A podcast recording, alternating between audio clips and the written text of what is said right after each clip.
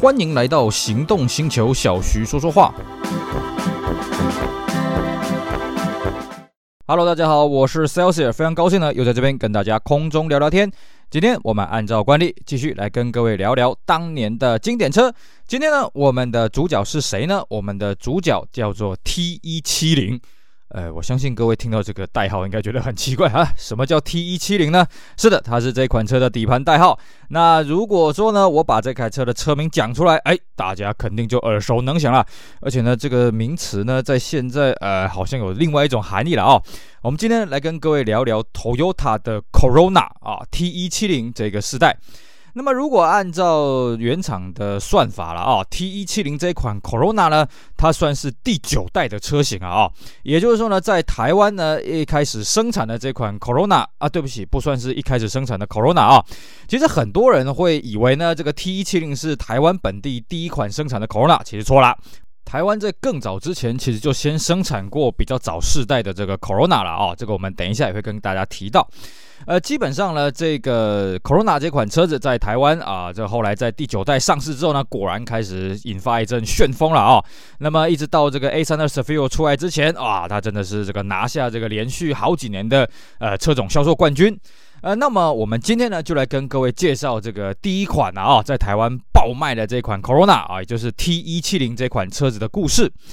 那当然了，我们刚刚在跟各位讲开场白的时候，已经有跟各位提到了啊，这个 T170 在原厂的规划来讲，它算是第九代。所以呢，要讲到这个 Corona T170 这款车呢，我们还是不免俗的要跟各位来介绍一下啊，这个 Corona 这款车的这个发展的历史了啊。那当然，因为它前面总共有八个世代，所以这可能会花一点时间。那请各位这个看官啊，不是看官，听官们呢，啊，这个发挥点耐心啊，且听我娓娓道来。Corona 这款车子呢，它其实是呃 Toyota 啊、第二老的车子了啊、呃。各位会很惊讶，第二老的车子，嗯，虽然说它不是第二款的车子，但是它在 Toyota 的生产的世代呢，基本上算是第二多的了啊。当然，后来这个记录呢，被 Corolla 这款车给打破了啊。Corona 这款车是在一九五六年的七月决定要开发的啊，那么在一九五七年的五月就开始发表了。那各位一定会很惊讶哦。一九五六年七月决定开发，那一九七五七年的五月就发表了，只花了十个月。嗯，没错。其实啊，哦，我们现在都知道，我们现在就算有这个电脑辅助啊什么的啊，我们一台汽车的开发大概也要三四年左右了啊，可在早年其实没那么复杂啊，基本上呢，嘿嘿，第一代 Corona 呢，它也不是这个横空出世的啊，它也不是这个完全从零开发了啊。那么当时啊，Toyota 它只有一款车，叫什么呢？叫做 Crown。那如果你研究过当年头塔的历史，你会发现不对不对不对，Toyota 那时候不只有 Crown 啊，它还有一款叫做 Master 啊这一款车子。但其实严格讲起来，Master 这款车它不是面对一般大众了啊，Master 这款车它是面对计程车了。当然了，在那个年代啊，你想一九五几年的年代，那时候二次世界大战才打完十年而已啦。你说民间能有多大的消费力？这真的是有限，这点也不得不承认啊。Corona 也好，皇冠也好，这个车它一开始出来的时候都是面向第一个官车，第二个就是计程车市场了啊、哦。那 Corona 这款车子比较起来，它当然就更加面向了所谓计程车市场，还有就是所谓的这个家用市场了啊、哦。因为它的这个售价啦，这个规格也比皇冠来的低一点了啊、哦。那当然，因为在那个年代啊、哦，它这个一九五零年代那个时候，Toyota 的乘用车还叫做 Toyota，所以最早的 Corona 呢，它并不叫做 Toyota Crown 啊，Toyota Corona，它叫做 Toyota Corona。啊、哦，那个，这主要是因为说呢，Toyota 在当时它主要做的是这个卡车、商用车。那这个乘用车呢，它希望改个名称啊，改个这个比较通俗的一个名称啊，比较平易近人的名称，所以叫做 Torpedo 啊，Pedo 就是宠物的意思啦啊，等于说 Toyota 的小玩具啊，那 Crown 还有这个 Corona 就这样子来的。那当时呢，这个 torpedo Corona 它最大的竞争对手是谁呢？哎，没错，就是那个所谓的达多上的 A110 啦。那达多上的 A 一零是什么东西呢？你就把它当做是 Bluebird，把它当做是青鸟这款车来理解，哎，你就明白了啊。达多上 A 一零这款车呢，其实它的技术根底呢是来自于英国的 Austin 啊、哦。尼桑呢在早年呢，它不像 Toyota，Toyota 算是自己去摸索了，当然哎也是自己逆向开发的了啊、哦。尼桑呢跟三菱他们走的是跟外国车厂的合作，那汲取这个造车的经验来推出自己的作品了啊。呃，当然了，三菱啊，呃，三菱这个有点争议啊，因为三菱这一款呃 这个合作的对象呢，它做的是大型的豪华房车啦。可是后来三菱在日本这个站稳根基的是这个。小小轿车，但是不管了，三菱跟日产在这个二战结束之后呢，都有跟这个外国车厂进行所谓的呃日文叫做提携关系啊，take it 看给了哦，就说跟他们技术合作。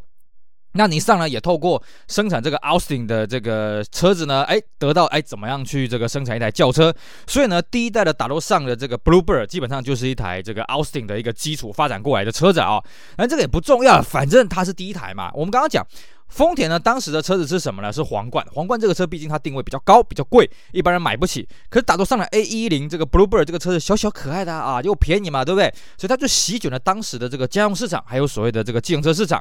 那 t o t a 当然看到这个东西，嗯，这个东西可可以玩，所以呢也就开发了这个 Corona 这款车子了啊、哦。那最大对手当然就是打头上了 A110 啊，所以呢它目标就是自行车市场，而且它只有单一规格。当年的售价呢是六十四点八五万的这个日币啊、当然你现在的币值来看就会觉得很便宜了啊、跟当年的日币跟现在日币当然是不一样。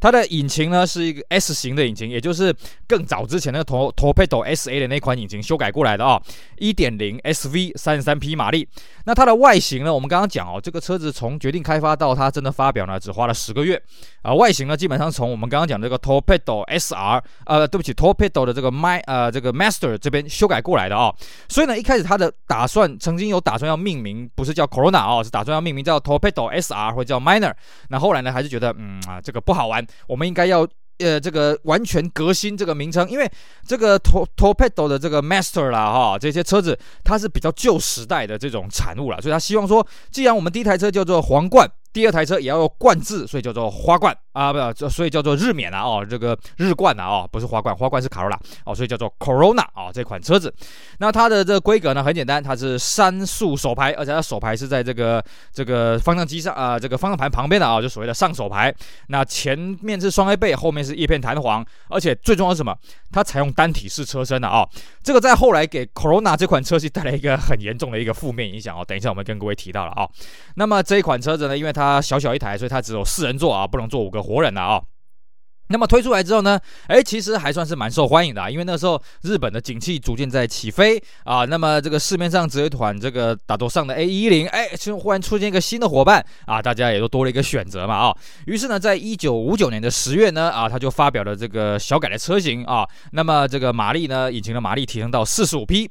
那么经过了这个第一代的头塔觉得，嗯，这个车真的是可以玩啊，可以可以弄，所以呢，他在这个一九五零年的后期呢，就决定要开发这个第二代的后继的车型了，因为我们刚刚也提过嘛。第一代的车型呢，是在这个十个月就从开发到上市啊，其实真的有点仓促了哦。那么第二代呢，他就希望，哎，我们可以这个稳扎稳打啊，根据这第一代的销售经验呢，我们来做一些相对应的修正什么的啊。所以呢，这个第二代的这个 Corona 呢，它在一九六零年的三月发表，四月上市了啊。那么它仍然是采用了这个这个前后双 A 背啊，后叶片弹簧这个设计，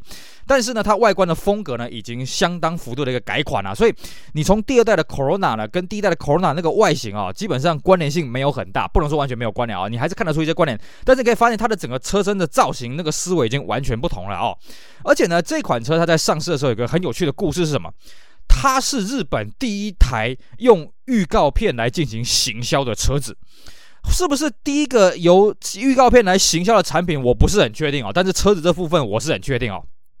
他这样玩的，我们刚刚讲，它是一九六零年的三月发表，然后四月上市了哦。他早在前一个月，就是一九六零年的二月下旬呢，先在报纸上面刊登广告了啊、哦。那这个诉求就是说，这台车不是只有四个轮胎，呃，换新的一款新车诶，它是一款颠覆你的新车啊、哦。那么就在报上不断这样预告了。那各位说，哎，为什么没有在电视上面？不好意思啊，那时候电视还没有还没有走到家庭化的这个时代了啊、哦。那么最后呢，他在四月六号在东京都的体育馆办理发表会了。当然，在事前也有透过报纸去做预告了啊、结果呢，吸引了十万人前去啊。各位，你要想一想哦，现在我们这个年代，你办一个发表会，一个汽车发表会，有十万人参加，都是一件不可思议的事情啦。哎，那个是一九六零年的，那是六十年前的事情啊！哇塞，你看这个宣传有多成功了哦。所以呢，它这个一上市之后，当然是广受欢迎了哦。而且呢，这一代它的诉求不只是诉求这个前座买家，更重要的是它有外销到北美了哦。也就是说，这一代开始大举外销了哦。但是呢，它基于这个外销也好，或者是它这个前座买家也好，所以它重视它的舒适性，加上了我们刚刚讲哦，从第一代开始，Corona 它就采用所谓的单体式车身了哦。但这有造成一个后果是什么？当时啊，一九六零年的日本的路是长什么样呢？就是乱七八糟啊，歪七扭八了啊、那个年代，这个铺路的这种成本也不多嘛，哦，然后那个时候铺路的工艺也不好嘛，所以那时候烂路真的是一塌糊涂啊。这也是为什么第一代的皇冠呢，它要做这个所谓的这个有大梁的底盘，因为这样子比较耐用，比较耐操。那 Corona 呢，这个车子可能是因为它比较小台啦，也可能是因为反正它第一代就做单体式车身嘛，它第二代也去搞单体式车身，结果呢，就造成了它在这个那个路面的表现非常。非常的差了啊，甚至呢，计程车市场都反映说，嗯，这台车不行啊，这台车这个很糟糕了。那头塔为了挽回的形象呢，哎，也继续延续了他所谓的这个宣传的这个功力啊。我们常说啊，销售的丰田，技术的日产啊。那在这个宣传上面呢，哎头塔算是扳回一城了啊。这个怎么样扳回来的呢？我们之后会再跟大家再稍微介绍一下啊。那么这一款车在一九六零年三月发表了之后呢，紧接着在一九六一年的三月呢，推出了改良型的这个一点五 R 啊，这个六十匹马力的 Super 引擎啊，称为 Corona 一千一千五。那么到一九六一年的十月呢，啊，那么它又追加了一款比较高级配备的这个 Deluxe 啊，那售价呢是七十二点九万啊，算是这个抢这个前座就是家庭买车呃家庭买啊家庭买家的市场啊，这个有点拗口。好，那么我们刚刚讲说，它这个宣传这个 Corona 是怎么样宣传的呢？很好玩哦。它在一九六二年呢，开始在这个电视上面开始播了。这 Corona 呢，在这个日本的海边啊，日本的这个山路的悬崖急驶的这个广告片了啊、哦。疾驶就是这个开得很快的意思了啊、哦，就说哎，这个车很帅啊，很帅气什么的啊、强调这个 Corona 这个行驶中的这个魄力了哦。那这个为期一年，哎，果然这个收效非常的好。再来一点是什么呢？他在一九六三年啊，紧接着当年有一个在日本车坛非常重要的事情是什么？第一届的日本 Grand Prix 啊，这个比赛呢，那 Corona 呢，他也下场去跑，不要怀疑啊，当时皇冠也下去跑，而且呢，这两款车成绩都很不错啊，都比当时的这个这个 Prince 的 Skyline 好好很多啊啊。当时呢，Corona 呢，它的这个夺得的这个奖牌呢是 C5 组的第一名到第三名了啊、加上之前的宣传，哎，成功的扭转了这个 Corona 的这个形象啊、那么最后呢，在一九六三年的九月呢，它推出一个小改了啊、哦。这是小改款呢，它有个很重要的地方是什么？它推出了这个 Toyo Glide。什么叫 Toyo Glide 呢？就是当时它推出了半自动排档系统了啊、哦，那价格呢是比原本的手排系统呢贵了这个四万块钱啊、那么另外一方面呢，美规外销的版本呢改用 1.93R 的引擎了，那这颗引擎就是来自于皇冠的引擎了啊、哦，而且呢它外销叫做 Tiara 啊 T I A I 这个名称了。那其实呢，当时这个 Corona 也开始卖到台湾来，那当时也叫做 Toyota Tiara、哦，当时台湾这边的翻译叫做丰田蒂亚乐这个名称。了啊，好，这个是第二代 Corona 啊，它这个一开始出来啊，遭遇到一些颠簸，但透过行销宣传，透过参加比赛，还有透过外销呢，成功了把它这个品牌形象把它给扭转回来。可是呢，这个时候各位要记得啊，我们一开始讲。Corona 这款车一开始最大的对手是谁？是 Toyota 的啊，不是 Toyota，是那个打斗上的 A110 啊。但是卖到现在呢，它虽然在市场卖的不错，但是呢，那时候市场销售冠军还是打斗上的 Bluebird 啊。那什么时候呢头塔才把这个局面把它给扭转回来呢？哎，这就是到下一代的这个时候了啊。那么在第三代呢，是在一九六四年的九月发表了啊。那引擎一样是维持这个一点五，但是马力拉到九十匹，而且当时它标榜它可以开到一百四十公里的极速了哦。那第三代的这个开发目标呢，是希望制造国际商品啊哦。除了这个帮助外销呢，那相对的日本也开放了进口车，所以呢要守住国内的市场，要兼顾国内高速化时代的来临哦。什么叫国内高速化时代来临呢？一九六四年这一年对日本非常重要，因为今那一年呢开始了所谓的东京奥运了哦。那为了东京奥运呢，所以呢日本国内到处都在大兴土木了。最重要是什么？他们盖了高速公路。那第一条通车的高速公路是叫名神高速公路啊哦，名古屋到神户这条高速公路。所以呢，日本迎来了高速化的一个时代了啊。那么 Corona 呢，在这个前提之下，他就希望说我们要符合这个高速公路的这个需求，所以呢，我们这一代要制造出这样子的一个产品哦。那并且呢，他为了统一形象，所以呢，他把原本面对货车市场叫做 Corolla Line 哦，还有这个输出版本叫 Tiara，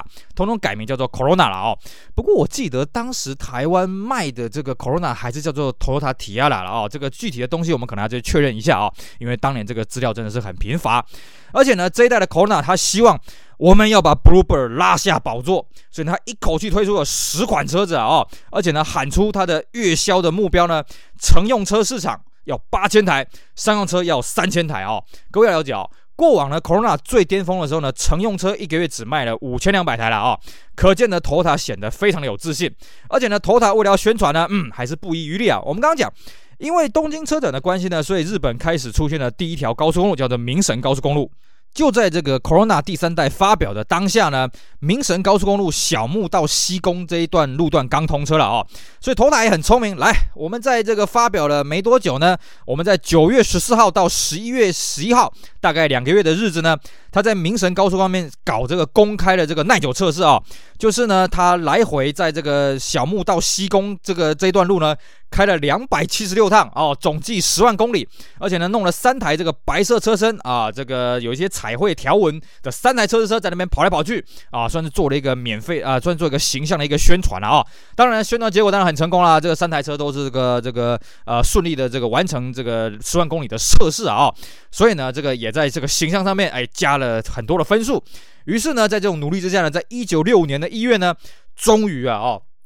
终于，Corona 把 Bluebird 给超过去了啊、从第一代的 Corona 推出以来呢，花了七年八个月，终于成为销售冠军。而这个时候呢，Corona 也成为 Toyota 最重要的销售车款。而 Toyota 也是再接再厉啊，在一九六五年当年的六月呢，追加了所谓的双门 Hardtop。什么叫双门 Hardtop 呢？基本上就是所谓的无 B 柱的这个双门的这个流线型的跑车了哦。而且呢，当时是日本第一台 Hardtop 的车型啊、就是首开先河。那么这个售价呢，当然是比这个四门版的贵一点，不过没关系啊。大家看到哇，这 Corona 又这么帅气的车型啊啊，大家纷纷上门。那另外呢，在同年的十月，一九六五年的十月呢，呃，也追加了一款这个五门的轿车，叫 RT 五六啊。这个车子看起来比较像我们现在讲的这个 Hatchback 了啊、那么经过这两款车的加持之下呢，一九六五年啊，哦，Corona 成为日本第一台当年年销量突破十万辆的这个车款了啊，哦，而且呢，当年生产的总数呢将近十三万辆呢，也是这个世呃这个新的纪录了哦。那么使得当年丰田成为世界第十大的车厂。那么到了隔年呢，啊，一九六六年的这个十二月呢，Corona 总产量突破五十万台。从第一代开始到这个时候呢，只花了十年啊，之后真的是风生水起啊，哦，卖得非常的顺啊，哦。一九六七年的二月呢，它的月产量达到了两万台。那同同时呢，Toyota 这个所有车型月产量达到六万台。当年九月呢，Corona 月产量三万台。啊，十一月一日呢，Corona 累计生产量达到了一百万台啊，哇，这是不得了的一个数字啊，所以呢，这个后来 Corona 又陆陆续续推出了一些这个啊这个性能化的车款呢，也把这个形象呢继续往上炒。到最后呢，这个一九六九年的九月呢，月产量到了四万台。然后呢，这个当年 Toyota 呢，一九六九呃一九六九年 Toyota 总产量达到了一百四十七万呃多台了哦。那么这个成为世界第五大车厂哦。第四代呢，是一九七二年的发表了啊、呃，一九七二年发表的它呢，它车头跟上一代的车头呢，嗯，有点像，就是它的那个车头头灯呢，跟这个水箱头周网是完全凹进去的啊、整个这样子啊、像当时的第四代皇冠一样的这种设计了啊、那么这个时候呢，当然这 Corona 已经这个坐稳江山了啊，这个所以呢，这个怎么随便出随便卖了啊？当然也不是这个样子了。这个车子呢，销路还是非常的好，而且当时呢，这个在一推出的当下呢，这 Corona 总产量就已经突破了这个两百万台了啊。那么这一代呢，这个还有一个比较大的一个变革，是它导入了这个电子变速箱了啊。我们之前有跟各位讲过，Corona 呢之前的变速箱呢是所谓的 Toyo Glide 啊，Toyo Glide 就是半自动变速箱了啊。那这个时候呢，它已经导入了这个电子控制的 EAT 的这个变速箱，但是旧款的这 Toyota Glide 还是这个保留了啊。那么这个硬顶的版本呢，是在一九七零年的八月才发表。晚了这个房车版大概半年了啊、但是呢，从这一代开始呢，它的硬顶的双门 hardtop 的版本呢，就跟四门轿车的版本呢，外观有明显的不同了啊、尤其是从这一代开始呢，它的 C 座的造型非常的特别了啊、这个我也不太会形容，就好像我们写一个人一个入了啊、这种啊、这种造型了啊、那这个头塔称为这叫眉月的线条，就是哎，我们知道那个月有阴晴圆缺嘛啊、比方说你大概初三初四的那个时候啊，那个月亮的那个造型啊。头塔原厂的说法是这个了啊。哈、哦。那么后来呢？这个呃呃，对不起，在这个 Hardtop 发表的时候呢，它的引擎原本是一点五、一点六，但是 Hardtop 呢出现了一点七。那之后呢，四门的一点六也进化到一点七了啊。那么在一九七一年的八月呢，这个进行了大规模的小改啊。但是因为这一代啦，其实嗯，我这样看了一下，没有太多这个可以讲的地方啦，所以我们这一代就简单的带过。那值得一提的是啊，哦。这一代呢，不只是在日本这个发表了哦，那在台湾这边呢，也曾经有一度在本地生产过了啊，叫做六合可乐那哦，这是台湾最早生产的头塔轿车，但是也只有生产这个世代了啊，这个下一个世代呢，啊就变成原装进口了。那么在第五代呢，是一九七三年的八月发表了哦。那这一代呢，跟上一代有一个很大的差别是什么？其实呢，从第一代到第四代，我们可以说。汽车在设啊，在设计的时候呢，都算是比较无忧无虑的。什么叫无忧无虑呢？就是你只要考虑到，嗯，市场要什么，我给什么啊，这样就好了。我只要想想着说我车子卖不卖得掉，这样就好了啊。但是呢，从这一代第五代开始呢，出现了新的问题是什么？叫做政策。为什么要出现政策的问题呢？因为我们知道啊，在一九七零年呢，美国出台了一个东西叫做麦斯基法案啊，就所谓的大气净化法。啊，意思是说呢，反正有一个这个美国的议员呢，觉得，啊，你现在这工业产品呢太污染了，所以呢，我们要要求这些工业产品的厂商啦，啊，这个要减低这些污染的排放。那相对在汽车这边，因为当时美国已经算是个汽车大国了啊，麦斯基法案呢，也让这个美国联邦政府呢制定出一连串的这个汽车的这个排污的法规了啊。那我们知道日本向来是对美国唯命是从嘛，所以日本也把这一套东西搬过来了啊。所以呢，这一代的这个 Corona 他就发现说，嗯，我们这个时候呢开始有一些法规政策上的要求了。于是呢，这一代开发主轴呢，除了一直以来的所谓的实用性，还加上了安全，而且要无公害了啊。因为这个时候呢，日本政府已经说了，我们会推出一连串的这个呃污染防治的这些标准了啊。所以这一代的 Corona 呢，基本上就开始啊进入了这个苦战了啊。其实不只是 Corona，如果各位呢有听过我们之前在介绍 Toyota Crown 这款车呢，各位应该都还有印象了啊。第五代的皇冠呢，基本上从头到尾都是在跟这个污染防治标准在奋战了啊！我们强烈建议各位可以去把这个皇冠这个系列的音频节目啦啊，这个视频节目把它捞出来听一听啊。那 Corona 这边也不例外，因为日本政府规范的这些排污的规定呢，它是针对所有日本贩卖的乘用车了啊。其实也不止 Toyota，包括你上了，包括三菱啊，那个时候都是处于这个生死存亡的边缘了啊。那么这个一开始这个第五代的 Corona 呢，它的引擎有。一点五、一点八跟二点零了啊，并且呢，有所谓的两千 GT 啊，啊，这个车型仍然是保留的啊。那么，在这个一九七四年开始呢，啊，因应石油危机的冲击，所以呢，他开始追加了一个很有趣的东西，叫做 Economy Drive 的显示了啊，就是说呢，啊，你这个时候开车有没有乖乖的开啊？啊，这个一个小花招了。真正他施展手段呢，是在一九七五年的二月了啊，因为当时呢，这个日本政府先发表了这个昭和五十年规制啊，昭和五十年就是一九七五年了，所以昭和五十年规制就是说呢，他要开始这个针对这个排污的规范呢啊，做了一个限制啊，这是日本汽车史上第一个针对排污做的一个污染防治的标准了啊。那这个污染防治的一开始，昭和五十年的标准其实没有很严苛啦，最恐怖的是昭和五十三年了哦。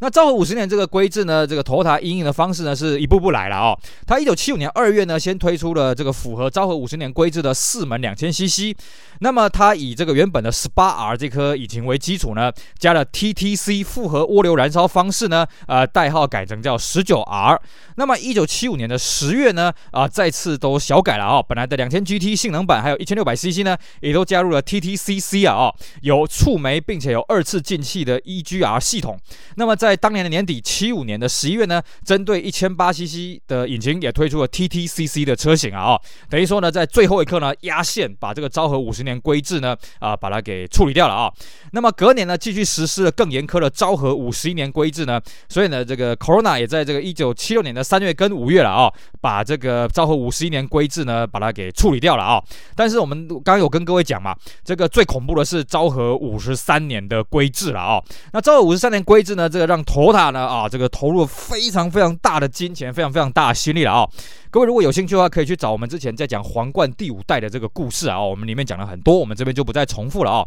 那么这个时候呢，一九七六年这个时候，其实呃，这个第五代的。Corona 哦，已经到了产品的末期，因为它是一九七三年八月发表的嘛，哦，所以呢，针对昭和五三年这个大魔王级的规制呢，它是等到了第六代才去做因应了哦。那么第六代呢，是一九七八年的九月发表了哦。那车型上面呢，它多了一个很有趣的东西啊，它多了一个这个 Liftback 哦，它在十月的时候上市啊。那等于是我们之前上一期节目跟各位介绍啊，它有一个五门 Sedan 版本的这个复活了哦。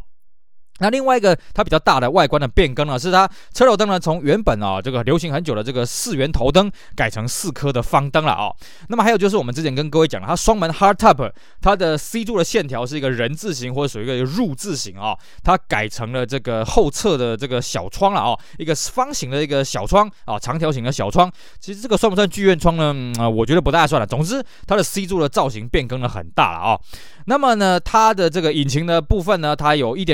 八二、点零、而且还有一颗这个性能版的二点零 Twin Cam 十八 RGEU 了。而且更厉害的是，这几颗已经通通符合这个昭和五三年规制了啊。那么这个再来就是说呢，它部分的车型也是有导入触媒啊，并且呢，它这个终于全车系啊都配备了前轮碟刹。哎，不要怀疑啊，此前的这个只有性能车系才有前轮碟刹啊。那么这个这个现在的终于全部都配备这个前轮碟刹。那么在这个两千 GT 跟一千八 SL Touring 呢啊，有所谓的四轮碟刹。另外还有一个比较大的变革呢，是它出现了四速的自排啊，并且呢，它配备上呢也这个丰富了很多了啊。这个座椅可以高低调整啦，大腿多了一个支。撑的调整啦，动力方向盘啦，中控啦，内外温度计啊，什么都有了啊、哦。